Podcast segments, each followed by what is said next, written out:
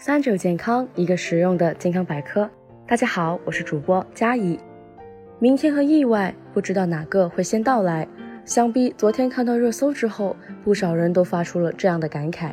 一直以来，家中不慎摔倒，最终酿成惨祸的报道不在少数，甚至每年冬季更是滑倒的高峰期。所以今天想和大家聊一聊这个大家虽然都了解，但很少人上心的话题。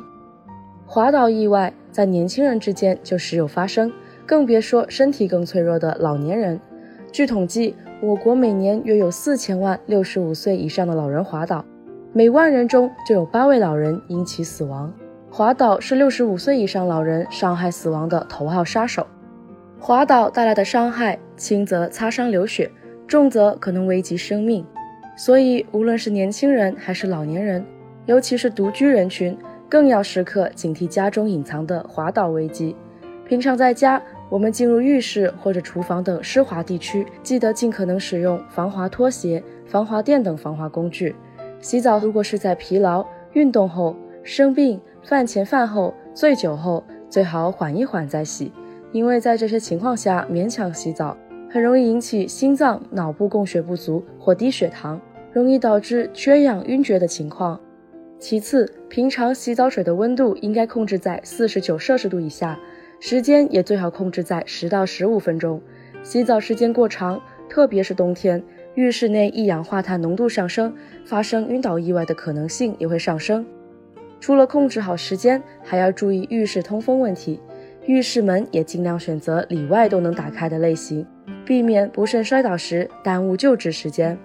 另外，还要注意防漏电。所有的电器产品都应放置在浴室外面。如果要在浴室内使用电器，应注意别让电器掉进浴缸、马桶和洗脸盆等有水的容器里。电器不使用时，应拔掉插头并收好。锋利的物品也是一样的道理，同样记得要收纳好，防误伤。如果家中有老人，还可以在家中厕所安装坐便，然后在坐便器旁边装防滑扶手。这样，即使老人长时间保持一种姿势，也能有个可支撑的点。卧室记得保持干净整洁，清理杂物，给老人准备方便起卧的床，最好在床头安装一个小夜灯，或者准备一个手电筒，方便老人夜起。如果不小心遭遇滑倒，如何能最大程度的自我保护，将伤害降到最低呢？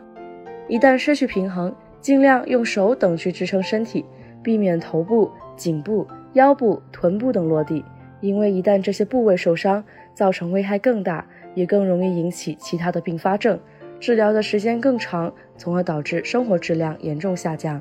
今天关于防滑倒的相关知识，希望对大家有所帮助，也希望这个事件能引起更多人对于滑倒的注意，在生活中更加警惕滑倒这件事儿。